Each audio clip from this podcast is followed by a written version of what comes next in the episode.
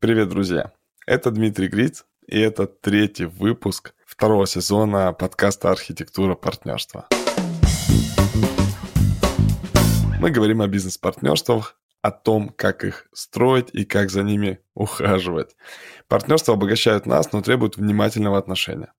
Об этом мы и говорим.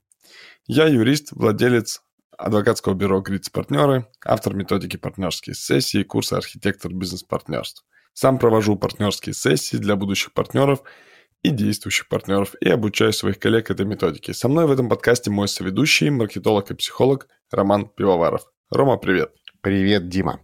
Сегодня мы поговорим о стереотипах. Да, вот о стереотипах бизнес-партнерств. Какие вообще есть стереотипы о том, как эти партнерства существуют? Значит, поставщиком стереотипов буду я. Да, потому что я как раз, я думаю, носитель всех возможных стереотипов о партнерстве, которые только могут быть. Сам проходил через разные партнерства, проходил их как раз вот по граблям, э, по всем стандартам, со всеми вот этими стереотипами. Значит, я тебе сейчас, Дим, зачитаю пять, которые мне вот сразу пришли в голову, и э, попрошу тебя либо их как-то развеять, либо их подтвердить, может быть, добавить как-то. В общем, давай эти стереотипы обсуждать. Значит, какие стереотипы есть в моей голове? Да? Ну, во-первых, партнерство должно быть равным ну, мы же все как бы, да, вот здесь вот равны, мы же вдвоем, втроем, в пятером, мы должны быть равны. Значит, партнерство равное. Второе партнерство незыблемо. Вот как договорились, так, значит, все оно и будет. Третье партнерство должно быть долгим, навеки вечные. Вот один раз, да, замуж, все друг за друга, и делаем бизнес всю оставшуюся жизнь, и не дай бог кто-нибудь один решит куда-нибудь соскочить. Значит, четвертое, э, ну, партнеры, они должны быть, ну, еще и, наверное, друзьями, э, ну, может быть, не в первую очередь друзьями, но они должны быть в хороших отношениях, они там, они же партнеры, значит, они зовут друг друга на день рождения, проводят отпуск вместе, и вообще это такие два брата-близнеца, не разлей вода. Ну и пятый мой э, э, стереотип – это то, что партнерство ни в коем случае не должно быть с родственниками. Вот мои пять стереотипов про партнерство. Классно. Скажи мне, что из этого верно, что неверно, и вообще, как оно все. Слушай, ну, очень, очень классные, очень классные у тебя стереотипы. Я слушал и улыбался, потому что мне кажется, что чем больше ситуаций ты встречаешь вот в описанных стереотипах, тем, конечно, они точнее у тебя. То есть вот, ну, твои стереотипы, мне кажется, вообще супер распространенные, это мифы. Эм, некоторые из них, может быть, не совсем мифы, но это некоторые заблуждения или предубеждения людей относительно партнерства. Да, ну давай по порядку. Я не все запомнил, что ты сказал, но на каждое очень широко улыбался и думал, как же классно. Поехали. Первое – это про равенство. Да, это про равенство. Ну, тут важная штука, что на самом деле э, есть одна сторона такая прагматичная, что давайте, ну, все-таки аккуратно высчитывать, сколько чего должно быть. Другие сторонники бизнеса в партнерстве могут говорить, слушай, ну, главная энергия. Если нет энергии, то там ты хоть как э, распредели эти доли. Это просто, ну, доля от нуля равна любой другой доли тоже от нуля. И поэтому э, здесь, ну, важно понимать, что если действительно у партнеров такой настрой, что вот нужно делать там в равных каких-то долях, в этом нет никакой проблемы на самом деле, в этом нет сложности. Я думаю, что есть на самом деле обратный теперь стереотип, что, например, в равных долях это абсолютно плохое партнерство.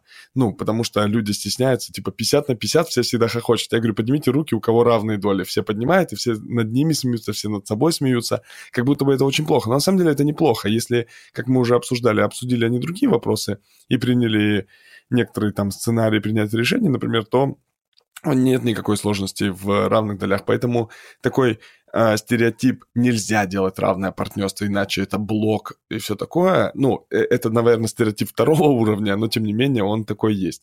Э, мне кажется, что с этим нормально жить. Вообще размер долей не столь критичен, сколь его малюют.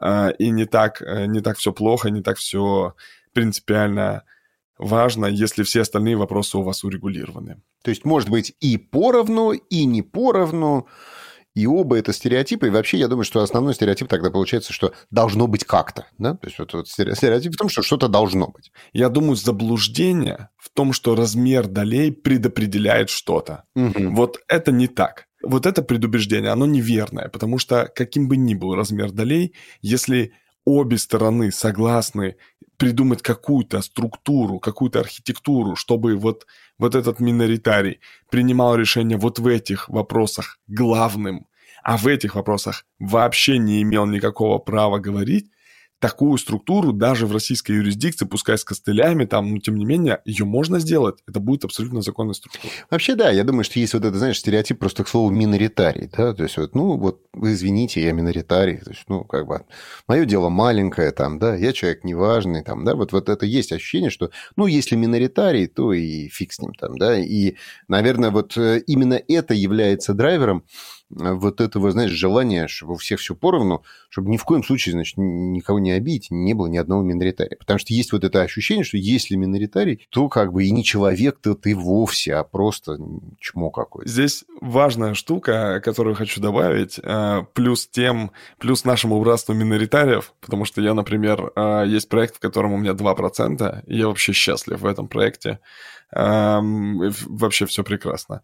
Э, в нашей группе миноритариев может быть больше пополнения в связи с субсидиарной ответственностью. Что это такое? Э, сейчас в России очень много владельцев бизнесов, владельцев ООО привлекают к некоторой дополнительной ответственности после этого ООО. То есть, ну, сама компания не может заплатить по долгам. Они говорят, а кто там было лицо, принимающее решение, вернее, лицо, контролирующее должника? А, вот эти люди. Ну-ка, идите к сюда. И при прочих равных Конечно, если там, ну, человек, у него 1%, но все говорит о том, что он руководил компанией, тут, ну, его маленький размер доли его не спасет, его привлекут к субсидиарной ответственности. Более того, лица, контролирующие должника, бывает, что вообще они никак юридически не связаны с этой компанией, но все показывают, письма показывают, переписки свидетелей и так далее, что э, это лицо было главным, и оно принимало решения по сделкам, то его и привлекают. Но э, при прочих равных, условно, там 70 20 и 10 процентов, то вероятность того, что привлекут к субсидиарной ответственности 70% сильно выше, чем 20 и 10. Поэтому миноритариям в нынешних условиях ответственности перед э, разными кредиторами быть и не так уж плохо. Отлично. А с другой стороны, последнее, что скажу про равные или неравные, есть ну, такой трюк, что ли. Если вдруг вы хотите все-таки быть мажоритарием и не понимаете, как сделать, ну, вот как на уровне идеи прийти и сказать, что, слушай, давай у меня будет 70, а у тебя 30, то не приходите на уровне идеи, а приходите на уровне уже чего-то собранного. А когда вы приходите и говорите, у меня есть компания, я вот так, вот это, вот это, вот это делаю. Я предлагаю тебе подключиться к этой компании, я дам тебе 20% доли.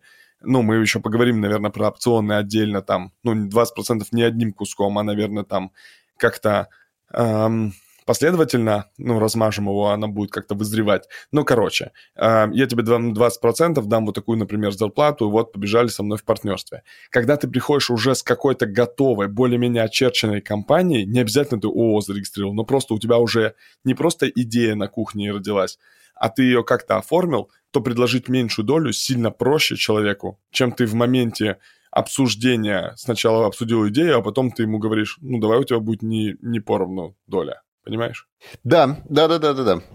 Я думаю, что это действительно э, хорошее такое внутреннее даже, знаешь, э, успокоение в этот момент происходит, да, потому что, наверное, и самому человеку неудобно, да, предлагать 70 на 30, а когда он уже на стол что-то приносит готовое, да, и уже готовый какой-то такой вот кусок этого будущего партнерства, то обсуждение неравных э, неравных, но справедливых долей, да, вот я думаю, что еще здесь, знаешь, происходит вот это, наверное, момент, что если справедливое, то равное, а вот это совершенно разные вообще слова, да, очень часто справедливым бывает неравное распределение каких-то вещей, да. Конечно, конечно.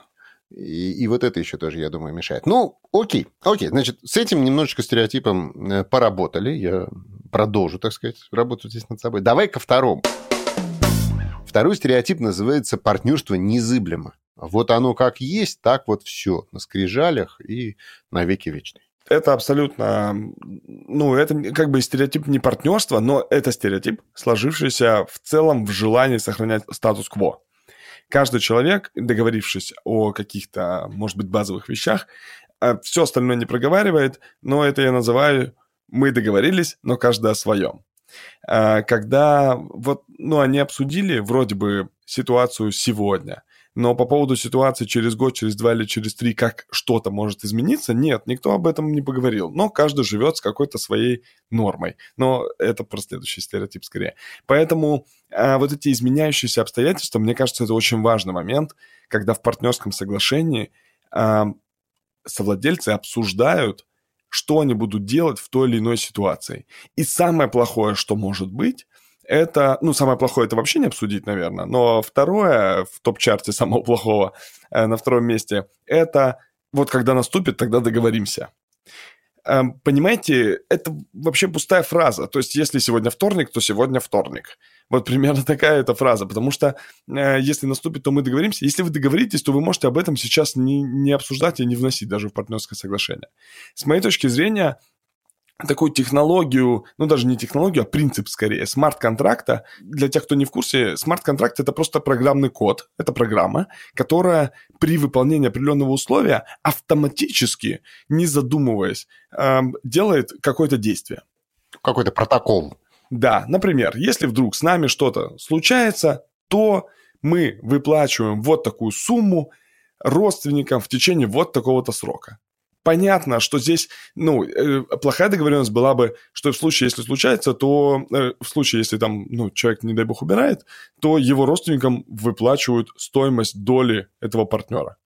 Ни в какой процедуре, ни в, в смысле, ни с какой рассрочкой, ни в каком размере. Это все дальше вызывает проблемы, потому что типа в будущем договоримся, в будущем найдем точку справедливости. Но ты абсолютно прав. Справедливо не означает равный. Справедливо означает соразмерно, адекватно. А, это может быть соразмерно вкладу, адекватно тому, сколько работает человек и так далее. И поэтому, ну, мне кажется важным обсуждать вот эти изменяющиеся условия и говорить о том, какие сразу же могут быть реакции у партнерства, то есть реакции у компании, которая изменяет доли или там что-то добавляет, или включается зарплата, или отключается зарплата и так далее. И здесь эм, есть важные штуки. Есть три типа событий в будущем это известные события. Ну, например, а, как только придет инвестор, то вот этот партнер первым может выйти. Оно известное. Есть известные неизвестные события. Что это означает? Это означает, что в случае, если что-то возникнет, если возникнет какой-нибудь там, э, ну, нетрудоспособность, например, у человека, то его доля, дивиденды будут все еще выплачиваться, а зарплата уже не будет выплачиваться. Или зарплата будет выплачиваться в течение первых полутора лет, а дальше только дивиденды. Как договоритесь, это не важно. Но оно может не случиться, оно неизвестность его в том, что оно может не произойти. Если инвестор – это то, куда вы все стремитесь, и вы считаете, вы верите, что это случится вот-вот или там когда-то, то э, вот эта нетрудоспособность, мы все надеемся и верим, что она не, у вас не произойдет. А есть неизвестные неизвестные. Что это означает? Это мы даже не предполагаем, что такое может произойти, и нам бы подстраховаться, какими принципами мы будем руководствоваться в этой ситуации. Это тоже важная штука.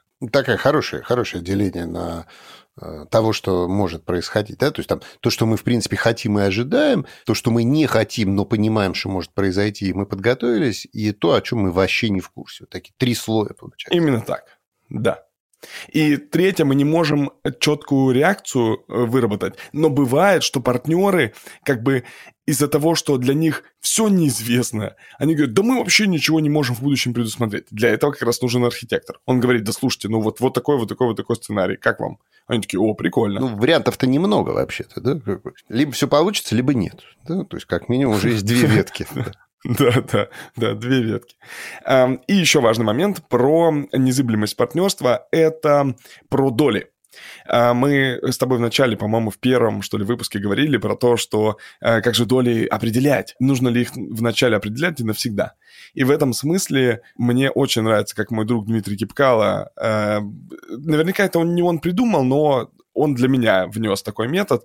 Э, это называется вестинговый метод распределения долей, когда компания определяет некоторые вехи, ну, некоторые победы, точки, знаешь, когда вот левелы, уровни эм, развития компании, и они говорят, что вот в самом начале вообще никому не принадлежат никакие доли. Если первые три месяца мы, например, с тобой работаем и потом разбежались, то никто, никому ничего не принадлежит, ну, то есть кто там был с идеей, тот с этой идеей остался. Такой тест-драйв. Да, да. Через некоторое время там вот Дима проводит партнерскую сессию, например, э, научившись от меня, наверное, этому. И дальше они говорят, что как только мы там, не знаю, на землю получим разрешение на строительство, то распределяется 15%, причем человек, чья задача была получение разрешения, получает 13 из 15. И по одному проценту получают те люди, которые способствовали, ну, вообще какому-то развитию проекта.